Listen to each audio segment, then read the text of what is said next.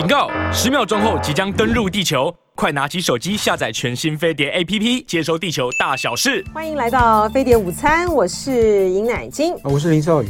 好，我们呢今天还是关心一下啊股市，因为主要呢是嗯美国的。呃，那有关于债务上限那个谈判一直没有达成共识嘛啊，所以对于呃美股呢就造成了影响，美股呢是都跌。那在这种情形之下呢，我们来看一下，呃，台北股市目前呢也是下跌的，下跌了八十五点六点，指数来到一万六千，现在跌了一瞬息万变，跌了八十四点七二点，指数来到一万六千一百零三点三一点啊。好，其实这个。债线这个谈判，他在六月一号到期之前的时候，我觉得他一定会达成。哎，每次都是这样，每次都是。林少宇，你要过来一点，我们在荧幕上面的两个人的位置不均衡。每个人不是这种事情实在是很难讲。嗯，就是每次每每一回债务那个上这债务上限谈判，大家都说这次可能会不行，可能会破掉啊等等。可是每一次到目前为止，每一次都在最后关头都过关了。当然，谁知道呢？可是问题是说，谁谁这么这神经病嘛？你这个你这样子，如果他真的不过的话，你要对于这美国的经济、全球的经济、全球的金融造成这么大的影响，谁要当这个罪魁祸首啊？这个非常的严重啊！你说在这种事情上面哈，如果说呃最后是麦卡锡那边不过关啊。他可以把责任都推给拜登吗？他不可能，他不可能呢。对啊，对啊，他不可能。这跟这个美国政府那个预算，就说你你预算没有过，然后使得中央政府关门，这可不一样。那不一样，这个对这个影响，这个冲击太大了。嗯，对哦，就那你就只能希望美国那些现在越来越势力越来越强大的右派的势力，他不要在这件事情上面坚持己见。对啊，你对啊，现在麦卡锡跟拜登。各有各被各自被各自党党内的极端的这个极端意见的人给把持着。嗯，对，拜登也有拜登他难处。对于那个呃麦卡锡来讲，他们就是你要去削减政府呃债务嘛。但麦卡锡终于达成的妥协，他们来看去根本不不理会这些。可是你这样子对于美国的这你你这个美国这个国家就是就在全球就是摇摇欲坠嘞。哦，他这是很严重啊。他前两年在信还被被。被降降等，对呀，对呀，所以这个是非常严重的。好，我们来看一下啊，呃，今天的要跟您呢来讨论的这些重要的国际新闻。首先呢是呃谢峰啊，中国驻美国大使谢峰，今天呢终于是到任了。他在呃当地时间的当地时间，在纽约的当地时间二十三号下午呢抵达了。纽约的机场，那他的发表的这个声明呢，他就强调说，嗯，我是为了我是为了捍卫中国利益而来的哈。然后呃，他当然强调了哈，希望这个美方跟中方呢相向而行啊，按照中美三个联合公报的原则，妥善处理台湾等重要的敏感。问题，加强对话，管控分歧，推进合作，争取中美关系呢回归正轨啊！那基本上来讲，争取中美关系回归正轨，回归正轨就是一个好兆头吧？嗯嗯嗯，对，就对于呃中美关系来讲，有人形容说，这个阶段呢是中美建交以来啊双方呃面对到的一个最危险、难得。难得难得的很很难得一见的寒冰时刻，哦，寒冰哦，寒冰时刻就是很糟了哈，很关系很糟。嗯，但是呢，这个谢峰的去去这个呃住去终于这个到到任了这件事情，呃，应该是可以视作为是中美关系要朝着解冻方向这个指标解读嘛哈，因为呢，你你那么长的时间呢。嗯、呃，不派这个大使去，从一月初开始，嗯，呃，就四个月嘛，哈、嗯，那你这个四个月的期间，你就形同是中美关系其实就降级啊，因为你没有大使在那边嘛，是，对啊，对。那你怎么看这个谢峰这件事？我觉得基本上就是一个，呃，不管我们不知道现现在这个好兆是一个好兆头，可是这好兆头呢是这个暂时的呢，还是持久的，现在就不知道。嗯，就是要看第一个是我们现在对于前几天。苏利文跟王毅在美欧洲的这个这个对话，他们的这个开了两天两天的两天八个小时的会，到底讲了什么细节内容？嗯，呃，或是有什么任何交换，我们不知道。嗯，这是一个这是一个可能在那个会议在那个会议场合就有一些就有一些讯息已经达成共识，可是没有释放出来。嗯，然后或是这个拜登前两天为什么讲说这个他会他他他觉得中美关系可以这个解冻了，正在解冻，然后还把这个气球事情拿出来开了一个玩笑，意思就是说这个是他说这是一个可笑的气球。嗯、对，这个意思就是说这是一个微不足道的小事，我们两边就放下，让它过去吧。嗯，嗯，这个有有很清楚的讯息传达出来，让中方事先知道这样。他是用会用这个方法来处理气球事情吗？中方愿意接受气球事气球事情就这样结就是一语带过吗？都不知道。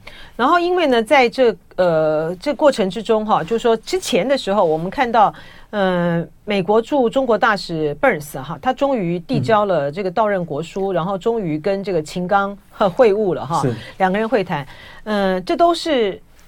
一些去了一年，你才递递到任国书，然后才跟他的呃这个外长这个会谈，你就可以知道说中美这两国的关系呢有多么的紧张啊，有多么的不好哈、啊，这是第一个。然后他终于见面了，然后之后呢又是苏立文跟这个王毅的会晤啊，然后这个谢峰呢现在又到到任啊，这些的迹象呢看起来呢是双方呢是有意要朝着解冻的方向走，但是呢还是有很多的这个因素呢在牵扯着呃两国的关系啦。呃，一方面呢，请看 G Seven 他发表了这个呃这个声明啊，虽然我们认为说他在这个声明里面呢。强调的是，呃，还是没有要跟这个中国脱钩嘛啊，嗯、但是呢，因为他的这个经济所谓的经济胁迫的这个文件里面呢，中国对对此呢表达了呃强烈的不满哈、啊，对日方啊等等呢提出抗议，那就被解读说呃中国在这个部分呢实质上面感觉到这个压力啊，而美国呢有效的去团结了这个欧洲，可是我觉得这个呃像西方媒体，美国或者是。嗯，德国媒体、欧洲的这个媒体，从这个角度来解读，好像有点也给自己壮胆吧。因为你主要的声明里面，你是在强调的是不脱钩啊。是啊，是啊。我觉得这个中国会被这个这个所谓经济胁迫啊这些这些问题给吓住，而是而去而去改变他的立场，或者对中美关系的这个调性的基本看法，我觉得这是有点不可思议的。不可能啦。对，嗯。然后，可是我所以这个问题问题在于美国他是怎么样看这个事情的？然后这个呃，说美国如果说他今天决定觉得中国中国这个跟他改变关系，更拉近关系更进一步是一件好事的话，他下来就要处理说这个他对于这个在世界上联合民主国家去对抗中国等这些极权国家，他做法会不会改变？他要去这个经济制裁，或是在经济上或技术上围堵中国的这个技术发展这件事情，他会不会改变？这些才是后续的这个看看。拜登政府，他整个的中国政策会不会因此而改变一个方向或微调一个方向的一个一些具体的指标？嗯嗯，对中国来讲呢，我觉得他们呢好像已经就是抓出一个应对美国的一个原则啊，就在于是说，呃，我们都看到美国政府所展现出来的对对中政策其实是混乱的啊，它也是两边的势力呢不断的在。在拉锯之中，对内部两边势力不断拉锯。我们讲的不是不是国会部门呢，我们讲的是行政部门啊。因为国会部门是很一致的，国会部门呢，呃，都是对中国很强硬的，两党都是都是哈，都是很强硬。但是在行政部门呢，也是有两派，一派呢是比较鹰派的，以这个国家安全这个呃至上哈。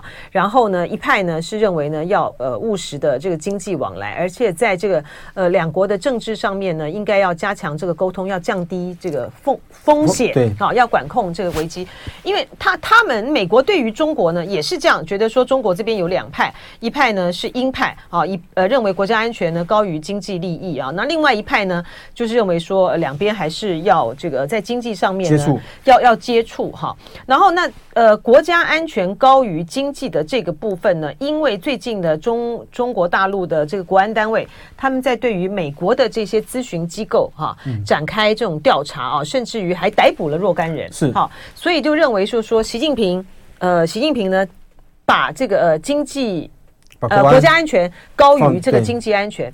但是你另外一方面你也看到，比如说呃中国的这个商务部长啊，他还是就见这个呃美国的。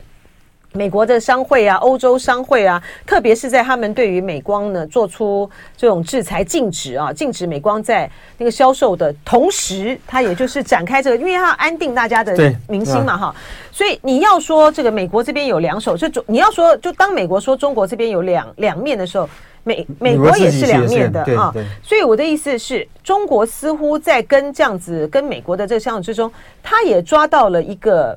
一个游戏规则，就该谈的部分我们谈。可以谈。啊，但是呢，我们两边呢针锋相对的部分呢，我们继续针锋相对，因为就像你刚才讲的，中国既然不会被于呃这样的经济胁迫的这种的声明呢给吓到，嗯，他也他也会看清那个现实，就是说美国今天对于中国的打压，他不会停的。呃，对，那可能在做法上面会有一些，比如说哦，宽限一年呢，宽限多少，或是有一些个别的这种考虑。但是总体的做法上面来讲，它那个是不会变的，对不对？所以你你那呃，这一次呢，呃，《纽约时报》呢，就是刚刚刊登了一篇文章嘛，啊，谈到说为什么拜登会乐观的期待啊，乐观的预测中美关系即将解冻。你对于他里面提到的这些点，你的看法怎么样？你先跟跟我们大家谈一下这个文章。呃，这个文第一个就是他他认为这个去美，他他站在西方西方国家的角度，认为去原来这个大家喊的很大声的中国要跟美国是不是要全美国是不是要跟中国全面脱钩？嗯，在最近几几个月修正为讲法是从修脱钩。修正从去去除危机、去风险化、去风险化 de-risk。我们讲我们讲过哈，这个去风险化就是那个呃，冯德莱恩欧盟执委会主席这样。对，然后这个这个这样的一个改变，呃，为调整立场，他们觉得中共中国大陆是可以接受的。嗯，那么就说至少双方不要变成剑拔弩张，完全这个回到冷战时代，完全不相往来的这个一个一个那个阶段。他们觉得中国大陆是是应该是可以考虑接受的，这是一个具体的指标。第二个是说，这个美国是调查那个气球事件那个事情，意思是雷声大雨点小，那个气球已经被打捞起来了，这个一些里面仪器至少有大部分都已经这个浮出水，就就就已经打捞到实验室里面去，已经好几个月了吧？到目前为止，美国本来口口声说他会公布调查结果，到目前为止没有公布。好，我们继续来谈这个中美关系啊，就是我们回到这个《纽约时报》的呃这一篇的这个文章，它里面提到就是说，嗯，当他们提出这个 de-risk 啊。的这样子的去风险化的说一个比较和缓的用词的时候呢，呃，中国方面呢是不是比较能够接受？哈，这是第一点。第二个是说，它里面提到，呃，王毅跟苏利文啊，在这个维也纳的这个会谈啊，就我们以前讲过非常多次哈，就是说，嗯。他们讲坦率，就是非常的针锋相对哈，所以两个人呢，其实呢是针对了很多的问题，他们也都觉得是好的啊，就美方的角度来讲，就是好的。你是不要，你王毅不是照本宣科的哈，你是真正的针对了很多的这个问题呢，很坦率的彼此交换，就是说意见，就跟上次在下呃呃阿拉斯加的谈话谈那个谈判是不一样的，至少是场面上是不一样的。嗯，那时候杨洁篪这个就是拿出一大堆教条来教训美国人一顿。嗯，对。我讲的这这是教条了哈，在宣，但是他讲的是说他没有照本宣科了哈，所以大家呢双方呢就比较能够针对实际的问题来交换彼此比较真实的看法啊。那最最最实际的问题，最最需要这交换看法就是台湾问题。对，没错。对，那现在就是说回到刚才讲，就是他们到里面在在那个会谈里面，如果那个气氛是是可以接受的。而且也也有一点成果的话，这个成果是什么？是拿什么东西交换，拿换什么东西出来的？是他说那个双方呢，尤其就讲苏利文跟这个王毅啊，花了大量的时间呢，在讨论乌克兰和台湾的问题。呃，王毅强调中国不寻求与台湾开战啊。嗯，就《纽约时报》的这个讲法，应该是转述美国官员的看法了啊。他说这样的讲法显然是在安抚美方啊。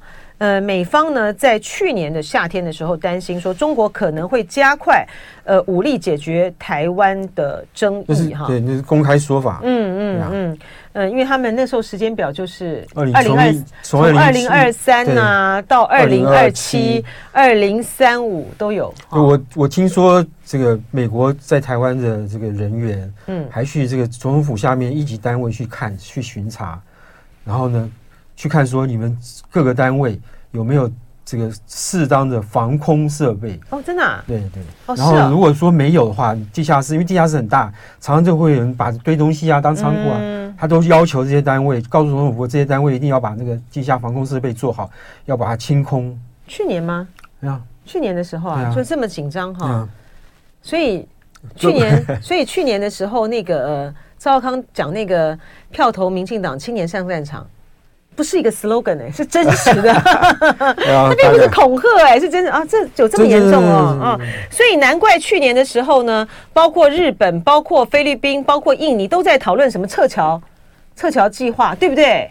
啊，所以情况真的是很危险。那当然，美国人也可能是预做，是因为裴洛西的事情吗？呃，没有佩洛西之前，佩洛西之前。在佩洛西之前就这样子啦。对对对哦，真的、啊，在佩洛西之前八月吧，八月佩洛西八月，我记得是之前吧。哦，是哈，就是状况有这么的这么的糟糕，然后佩洛西来就雪上加霜了。就说你美国你已经知道情况很危险了，对不对？那佩洛西还来，然后那个、呃、中国大陆呢，八月呢，八月呢就军演给你看，我这个是我要打的一种方式。那你美国要进来吗？你你如果我这样子打的话，所以我觉得。大陆在摆给美国看，就是说，那我要打的话，这是我要打的方式之一。对，没错，把台湾包围起来哈，这样。而且他那时候还没有完全的包围呢，哈，就这样子八块嘛，哈，这样把你包围起来。他也在给美国看，就是说，我是这样子，我会这样做。那你要进来吗？你的、你的军舰、你的、你的呃飞机、你的各种各样的资源，你支援得上吗？你要进来，你就进来到国王里面去。而且我可以在多快的这个时间之内呢，就完成我的部署。你来得及吗？我觉得这些讯号都还蛮清楚。而且我的飞弹就越过台湾上空，你美国能怎么样呢？所以，哦，原来去年有这么紧张。好，所以呢，这个就是呃，然后呢，苏立文呢，对于王毅的这样的说说法啊，呃，苏立文呢就说美方呢应该要克制。啊，就是当然中方中方对对对，中方自身的行动在导致局势升温、增加恶化的风险，而对于中国来讲，是因为你的那边对你的鼓动啊，这样子啊。好，来看一下啊，这个就这个就是呃，凌波微步这一一开始就讲的，他就说中国关心的并不是经济啊。嗯、现在中国咬着要美国要谈的是台湾问题，而不是什么经济问题。讲清楚台湾问题，要打要谈都是要准备的。是，我觉得这就是中对，的确嘛哈，这就是中国的态度。那美 Million Million Snake 他说是不是？他是不是 Million Snake？他说，既然拜登跟民主党都不知道会被连任，拜登要谈就先给点诚意吧啊。什么叫美联蛇呢？我不知道。哦、美联社。是 snake 啊，对，美联可能是啊，可能是这个音，可能是这个谐音吧。林莫维布说，拜登自以为是，觉得能处理好呃中美关系。Hello，一方好，大家好，这个呃路过好都好，呃好，大家好，好，我们继续来谈啊，就是跟中美关系呢也是呃有很大关联的，就是季辛吉，季辛吉真了不起啊，他五月二十七号的时候呢要过他的百岁生日，呃。现在大家很长，是长寿的人很多啊，但是呢，能长寿像季辛吉，而脑筋这么的清楚，还能够不停的这个指点江山的人呢，凤毛麟角。我觉得基本上没有吧。啊，基本上没有，没有啊，就凤毛麟角，对啊，对啊，对啊，太厉害了，这了不起的。他在四月下旬的时候接受《经济学人》的专访，嗯，然后这专访两天，大概总共八个小时啊。《经济学人》对《经济学人》跟他这说法是说，真的，对对对，两还那么久啊，两天八个小时，哇！他《经济学人》说法是说，季辛吉虽然已经走路有点佝僂，就是这种弯着腰，对对，可是他的脑袋还是非常 sharp。嗯，然后脑袋一点弯都没有。啊，对对，没错没错，就你就看他从这个这个呃专访的这个全文稿里面可以看得出来说，他虽然讲话有点有一点点不达意了，就是说你会你你必须，其实所以经济学人替他那个讲话这个他访访谈稿另外写一篇文章去解释他在讲什么，哦哦，可是。除掉这个之外，你看，就说他想法还是非常，就说他的讲话就没有那么的精准。对对，就是说他会这个重复用一些词啦等等。可是呢，你去掉这些这个瑕疵，你去看他的这个思考方式，非常非常非常的尖锐，嗯，非常非常的敏感。比如说他讲到他讲到一个问题是印度，印度的问题，印度为什么要一为两边，以及印度在外交方面平衡的表现，他觉得他非常赞赞赏印度的平衡的做法。嗯，他认为美国应该拉印度。去制衡中共，嗯嗯嗯，美国有这样做啊？他谈他可能是觉得美国现在做的做不够，对，尤其在军事上，他认为应该去争取印度对中，争取帮助印度在军事上成长，去制衡中共。是，而且呃，我们呃，我们现在请这个林少爷来跟我们谈一下《经济学人》的这个、呃、超级大专访啊。呃，这个 Kissinger 呢，他坐在一个这个沙发上面啊，嗯、呃。因为七星级原本就都就是胖胖的嘛啊，胖胖的，他从他从年轻到现在就都是这样子的一个身材啊，然后他的。他现在年纪大了啊，呃，当然就整个人就弯在那个呃沙发上面啊。可是就如同这个《经济学人》所形容的，虽然他的呃身体的样态是老态了，可是他的思想依然非常的这个尖锐啊。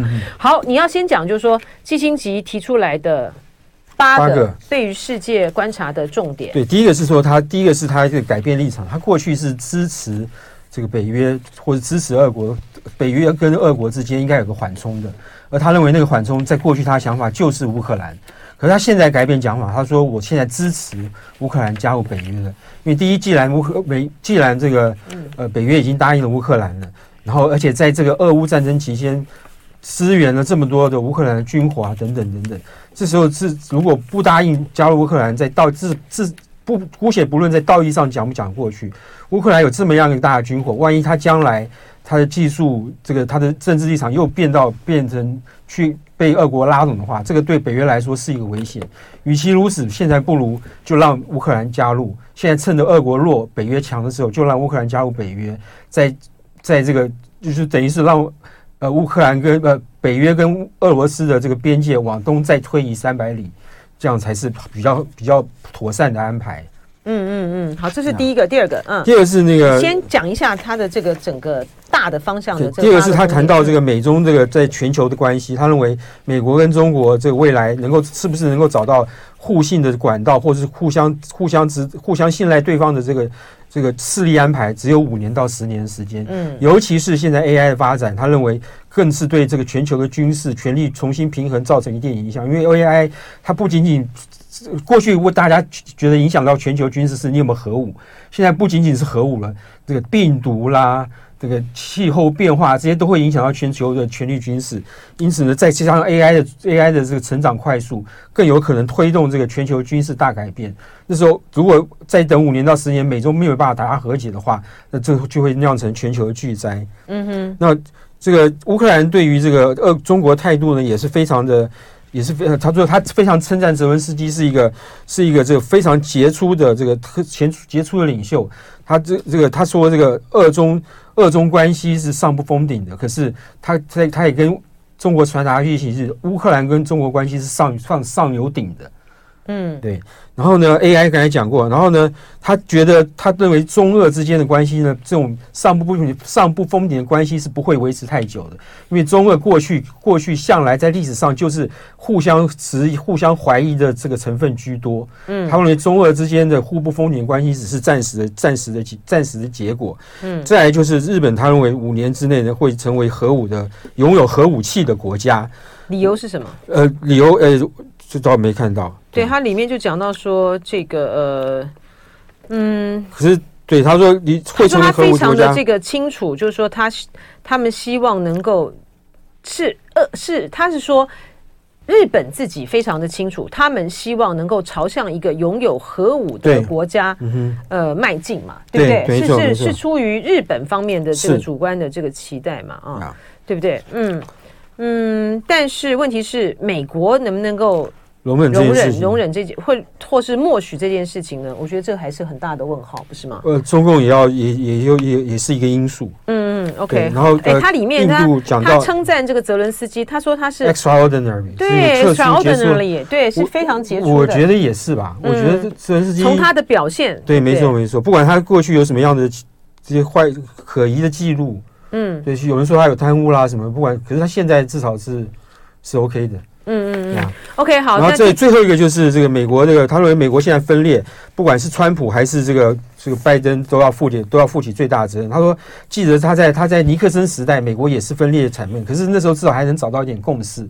现在连这点共识都没有。他尤其在讲到台湾问题的时候，或者讲到美中关系的时候，他批评川普是破坏。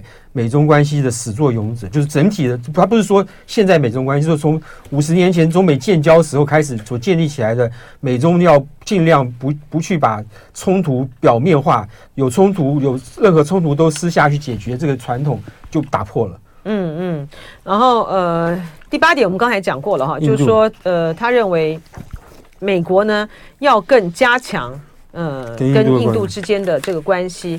他其实这个角度呢，就是在作为一个可以跟中国中国平衡的平衡，对不对啊？就拉印拉印为中啊，拉印抗中啊啊！他这个过去呃，基辛吉呢是在这个联中制恶嘛哈，他现在可能要联印制中啊。是，而且我们从基辛吉呢，他一开始就讲到说，他现在支持呃。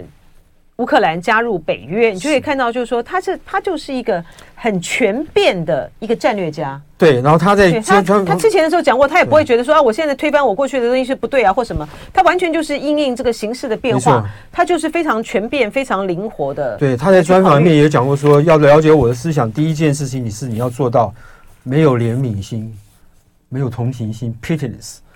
对，他说国际政治就是这么回事。嗯。对啊，就是不要去谈什么怜悯啊什么的，嗯，完全是看你国家的利益，嗯，跟国家的实力到哪里，嗯，非常的犹太人有没有？非常的诚实，非常的诚实啊！而且呢，他的确也是这样子，而且这事实上也是这样。就你高举的那些什么呃民主啦，价价值是手段，是工具，价值啊，对，它是手段工具，对对对，价值。但它最重要的其实就是在要，他就说要没有怜悯心，对，pitiless，pitiless 要没有怜悯心。OK，好，我们来看一下啊，这个网友呃有一些的讨论啊，就是呃于芳有提醒说，俄罗斯新任总理呢正在大陆访问啊，中俄经济全面合作将要启动。不过就是关键在于是说，俄罗斯的力量真的太弱了哈。然后那主要呢就是在目前的这个阶段。他在被高度的这个制裁的情形之下啊，我们可以看到呢，因为这个俄罗斯的总理去，他就是在能源上面双方要更进一步的合作嘛，这也是符合彼此之间的需要。然后谈到了就是用那个人民币啊，就用本币啊，用本币来交易。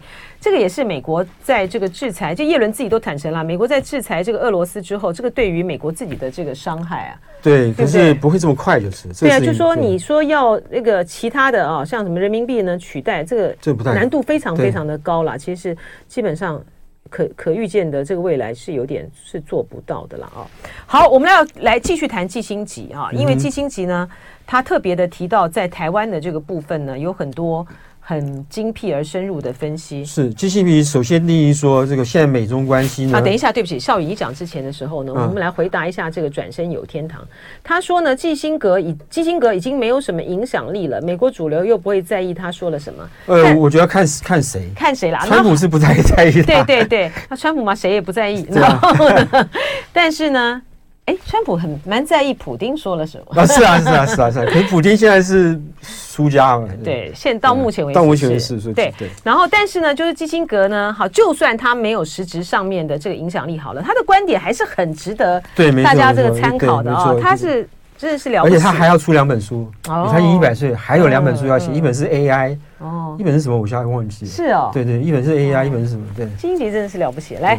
请说 啊，他在他认为美中关系现在已经走到一个，美中现在都已经互相说指责对方说，你是我的生存威胁，嗯，意义就是说这个话已经这已经。已经这个走到憋憋到墙角，逼到墙角了，大家能够转身的空间是有限的。嗯，尤其在台湾问题上，几乎都没有什么转转转身的空间。嗯，因此，这他认为呢，未来如果处理不好的话，引发冲突的可能性是非常大的。嗯，那他说美，他觉得呢，美国有一对有有些很多言论或有些很很多看法呢，对于台湾问题对于中国的重要性的了解没有那么清楚。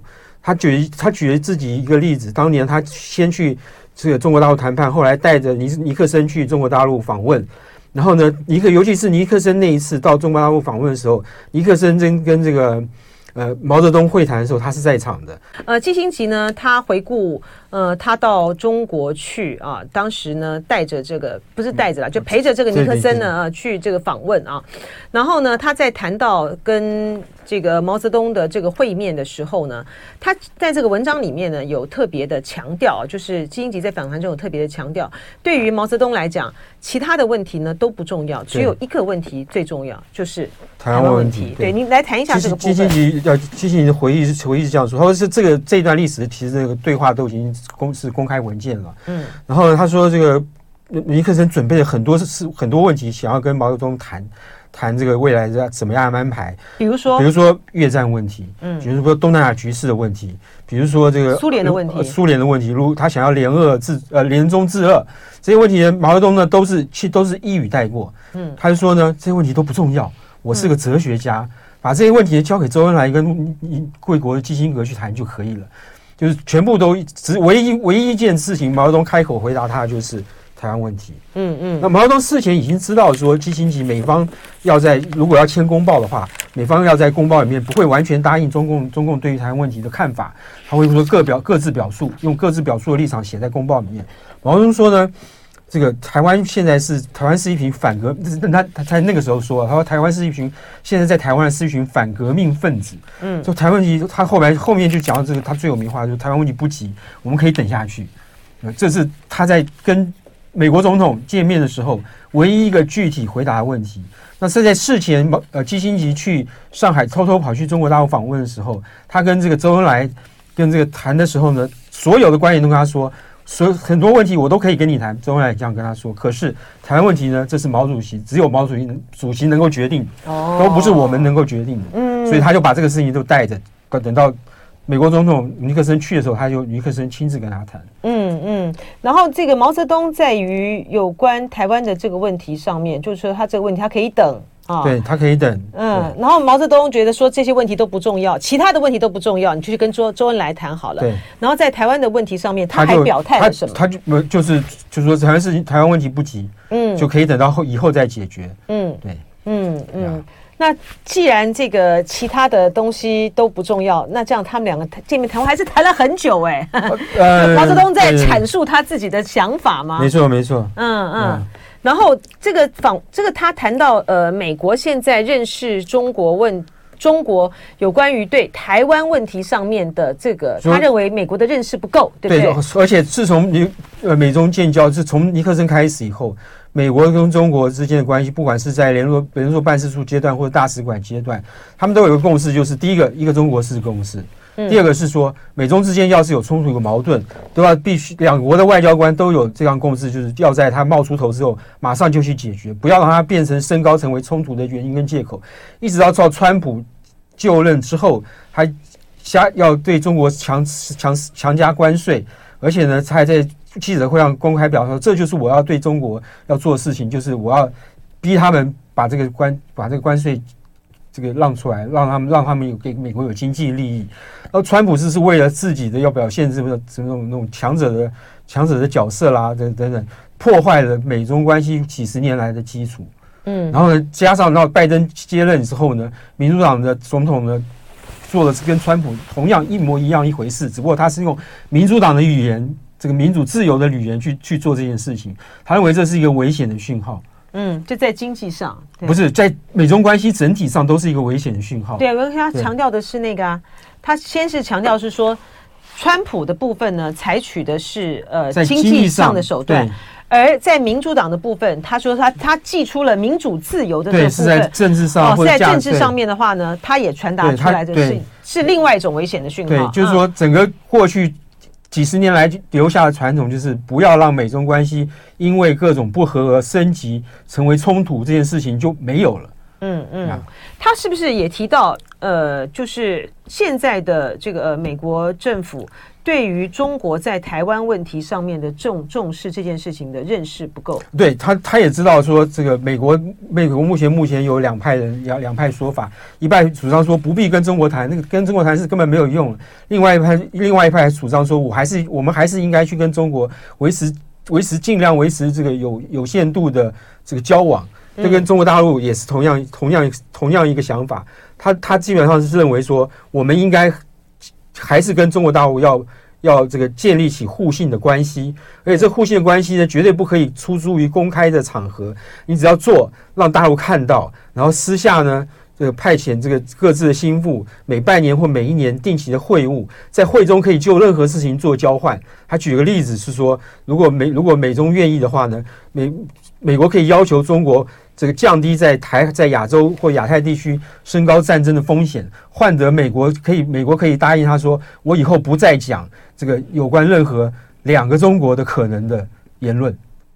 嗯呀，这是一个他提出来这个具体的交换的、嗯，交换的这个方式，我觉得蛮奇怪，他怎么会有这么具体的想法出来？可是美国也从来没有从来没有说过两个中国啊。对啊，可是一中一台也算不算？你说他也他也说他不支持一中一台，他也说他不支持台独啊。是啊。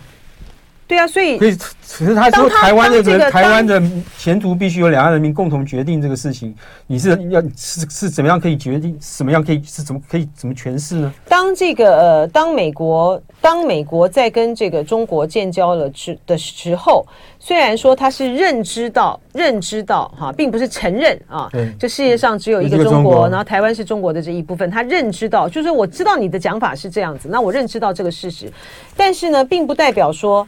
他支持两个中国或是一中一台啊。是。对于呃美，对于大陆的，对于大陆来讲，大陆之现在之所以说你你你总是讲说呃一个中国政策，然后你说你不支持台独，但你实际上做的是在讲对是在支持，那是私底下的。是。对，但是跟这个季辛吉，我觉得我我只是好，我只是好奇，我只是好奇，就是说季辛吉他的这个战战略战略想法，就他的这个。架构中美关系稳定的这个战略想法，就是说，呃，我不，你你大陆不要在印太地区去扩张战争的危险，扩张战争危险，包括在南海，包括在台海，然后换取我美国说，我保证我不会支持，不会在公开场合，不是应该说，我不会再有继续有让你觉得有两个中国疑虑的言论。我我的我的问题就在这里，就在说他没有这方面的言论啊。他是这方面的行为，对，他没有这方面的言论，他的言论没有啊。他不但呢言论没有，而且呢因应呢两边这个关系上面的变化啊，就是现在呢，嗯，拜登想要降温了，对不对？呃，所以呢，他们就一直不停的提，就说我们呢是支持一个中国政策的，我们反对台独的啊。连这个呃印太司令阿基里诺。他今天在讲，哎呀，我们中美之间呢、啊，啊，我们是可以这个和平的、啊，我们是追求的是繁荣的哈、啊。然后呢，我们是支持一个，我们是这个呃支持遵循一个中国政策的，我没有要支持台独，连太平洋司令都这样讲了，不是吗？那我觉得这大家都会，第一个大家都会看风向，第二个他内部已经也许有一些通报，不一定、嗯。所以我的意思就是说，哦，我的意思就是说，基基辛吉他。他讲的应该不只是口头上面的哈，对他有行动啊，所以我现在就不知道需要有行动，嗯，这个蛮这个蛮有意思。你就说你很好奇他怎么会有这么具体的策略，对不对？对对对，因为他常想好好往好处想，因为他常常思考问题吧。嗯，或者是说，如果他这个是经过彼此之经过跟美国的行政部门或是些重要的。这样子去沟通啊，或他们来请教他的意见，他们彼此之间沟通，有可能。而他放出的一个试探气球的话，那这个意义就更不一样了，那就不知道，就更不一样。可是他还强，他还强调一点，就是这些东西的前提就是美国必须在军事实力上优于中共。嗯，对，这个他没有忘记。对，如果你连军事实力都跟都跟中国只能打个平手的话，那还有什么好讲的？对，就没什么好说的。对，我还听你的，对不对？就像是美国现在呢，谁也他也什么人的话他也都不听。那美国在那个国际间的时候，就我定的规则我算数，对不对？对，那这也是中国大陆现在最恨的一点，就是所谓他们对他们最讨厌听的就是基于规则的国际秩序。他们说这规则就是你定的规则，又不是跟我跟我没关系。对啊，是是基于。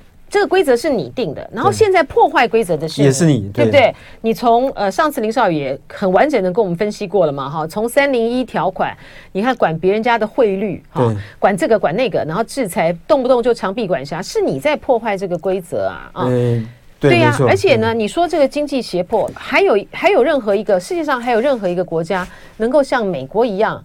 给其他国家施加这么大的经济胁迫吗？没有。你说你对日本的广场协议，没错没错？它限制它的半导体，怎么有这种事情呢？对，但是呢，日本多乖啊。嗯，好，这个欢迎大家来透过啊 YouTube 频道飞碟联播网啊。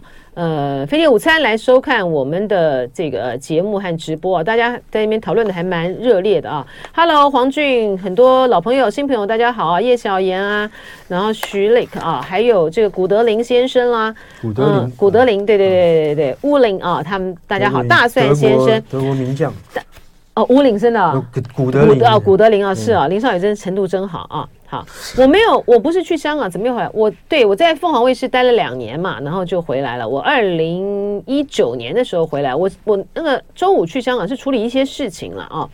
嗯、呃，哎，大蒜先生，大蒜先生，他说他晚上在核电厂值班呢。哎，哦，你今天说里面辛苦，然后他说是在黄俊问大蒜先生在哪个城市？是在大连是吧？哇，真是好地方，我还没去过呢，好想去呢。好，好，这个呃，我们最后的时间呢，要来谈这个呃，俄乌战争，对不对？哈，对，巴赫姆特，不是，我现在是要跟那个汉汉说，汉汉，你没有告诉我那个结束的时间。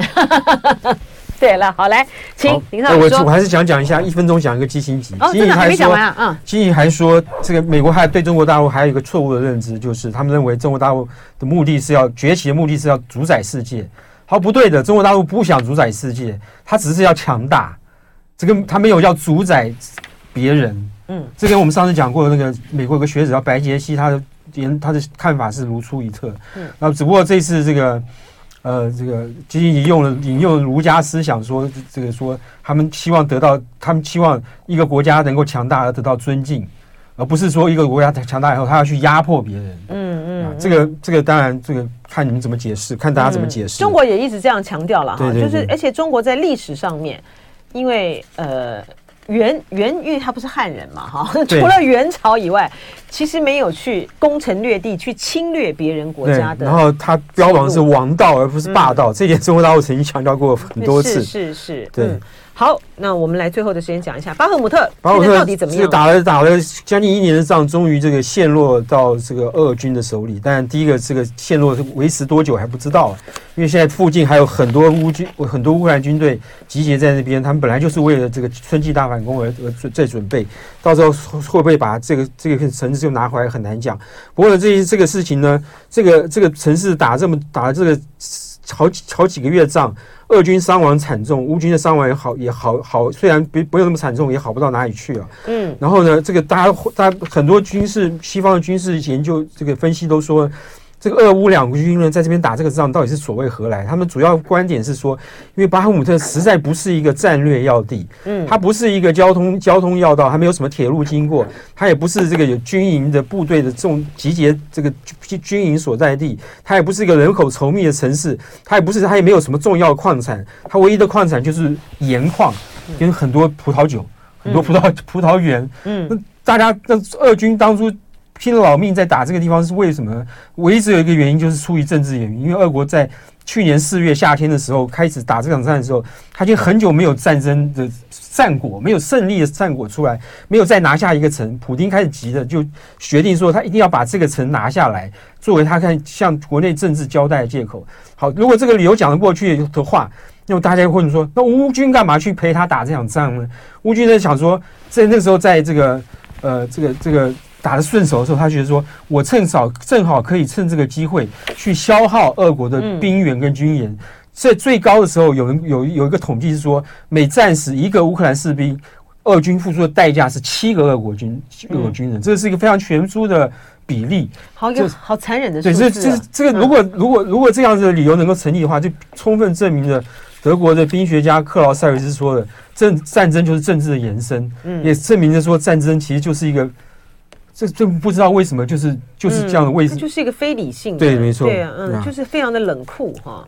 那现在呢，呃，对于呃俄罗斯来讲，他就算拿下了这个巴赫姆特，呃，对，嗯，但是对于整整体的这个形势来说的话，没有什么太大的，没有什么没什么太大的变化，变化，对，而且巴赫姆特的那个城基本上就已经就已经毁了，嗯，所以不不不仅你现在他。